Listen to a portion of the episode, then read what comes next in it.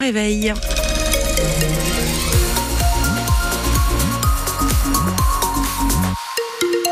On a de la pluie encore au réveil et ensuite on croise des doigts. Fin de matinée, c'est un temps gris mais sec qui est annoncé toute la journée. Pas d'averse cet après-midi dans la Vienne comme dans les Deux-Sèvres.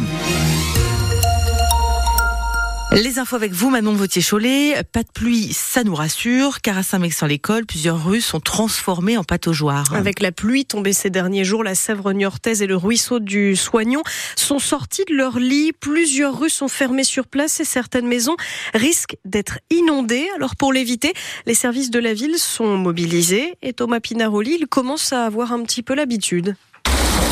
L'adjoint à l'urbanisme Dominique Anonier sillonne les rues à vélo pour passer les grosses flaques. Bon, c'est mon moyen de locomotion, c'est le plus pratique à Saint-Mex-en-École. Hein, voilà, on fait les allers-retours entre les riverains, les services techniques, euh, les ateliers qui sont pas très loin ici. L'eau a recouvert certaines routes en moins de deux heures. Il a fallu les fermer les unes après les autres, avec comme priorité des priorités la sécurité des habitants. Les accompagner au mieux, les rassurer aussi, c'est un peu notre rôle dans ces moments difficiles. Annie habitait la rue Hayes au Clair qui a été fermée. Les voitures évacuées.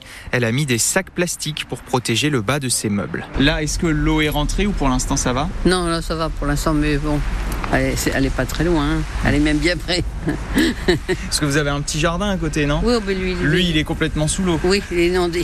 oui, oui, c'était ça. Tout le monde ici a le souvenir de la dernière crue lors de la tempête Domingos il y a un mois. C'était un peu différent parce qu'on avait les phénomènes de tempête. Là, on est plus, euh, c'est plus calme, donc c'est plus rassurant. Mais tiens, quelques gouttes qui commencent à tomber, c'est pas fait pour nous rassurer. Les élus le savent, ces situations vont être de plus en plus régulières. Ils réfléchissent à des aménagements permanents pour protéger les habitations. La Sèvre niortaise euh, qui était à 12 mètres 45 au poids de contrôle dans le centre-ville de Niort tout à l'heure. Le pic de crue est attendu ce matin, assure le maire de Niort, Jérôme Baloche. C'est à suivre évidemment sur France Bleu Poitou et notre application ici. D'ailleurs, les Deux-Sèvres sont toujours en vigilance orange à la crue comme 10 autres départements partout en France.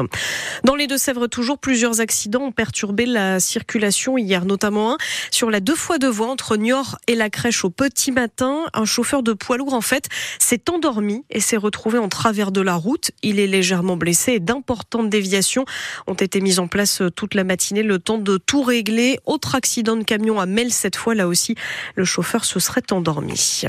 L'écrivain Frédéric Becbédé, placé en garde à vue quelques heures hier euh, pour viol entendu à Pau dans le cadre d'une enquête préliminaire. La plaignante l'accuse d'une relation non consentie cet été. Lui conteste les faits. Le parquet est en charge de l'enquête, précise qu'il y a la présomption d'innocence des informations à retrouver en ligne sur francebleu.fr. Le projet de loi immigration attendu en commission mixte paritaire. Après le revers du gouvernement à l'Assemblée, Emmanuel Macron espère toujours un compromis et rapide en passant par ce groupe composé de sept députés, sept sénateurs de tous bords politiques. Ils devront donc tenter de se mettre d'accord sur une nouvelle version du texte. Le président de la commission des lois et député Renaissance de la Vienne, Sacha Houlier, en fera forcément partie, lui qui plaide pour une version moins dure que celle voulue par la droite.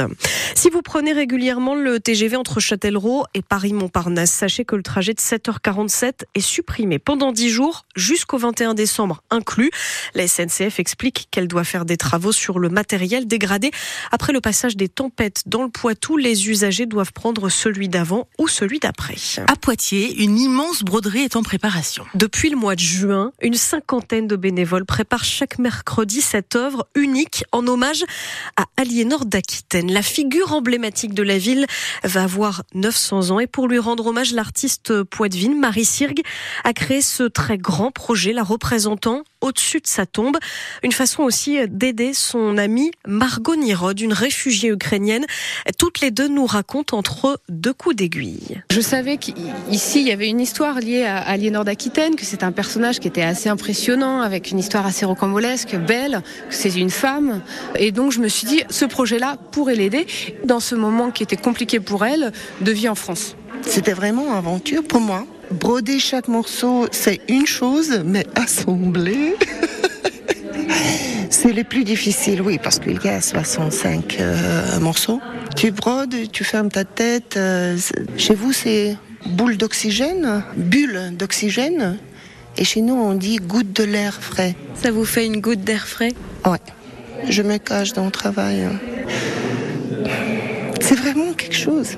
Interviewé par Anne-Livia Tolin, qui est, vous avez la vidéo de la préparation en ligne sur francebleu.fr pour observer déjà toutes les couleurs de l'œuvre. Les ateliers se terminent fin décembre avant un assemblage prévu au printemps prochain. Tout se passe au Palais des Ducs d'Aquitaine. En football à la Gambardella, la Coupe de France des jeunes, le club de Secondini affronte aujourd'hui Trélissac à 14h30. Le match devait se jouer ce week-end. Il a été reporté à cause de la météo. En jeu, une qualification en 32e de finale pour le Gatti Et puis, euh, dans la soirée, Lens a battu Séville 2-1 à domicile pour s'assurer une place en Ligue Europa après son élimination de la Ligue des Champions.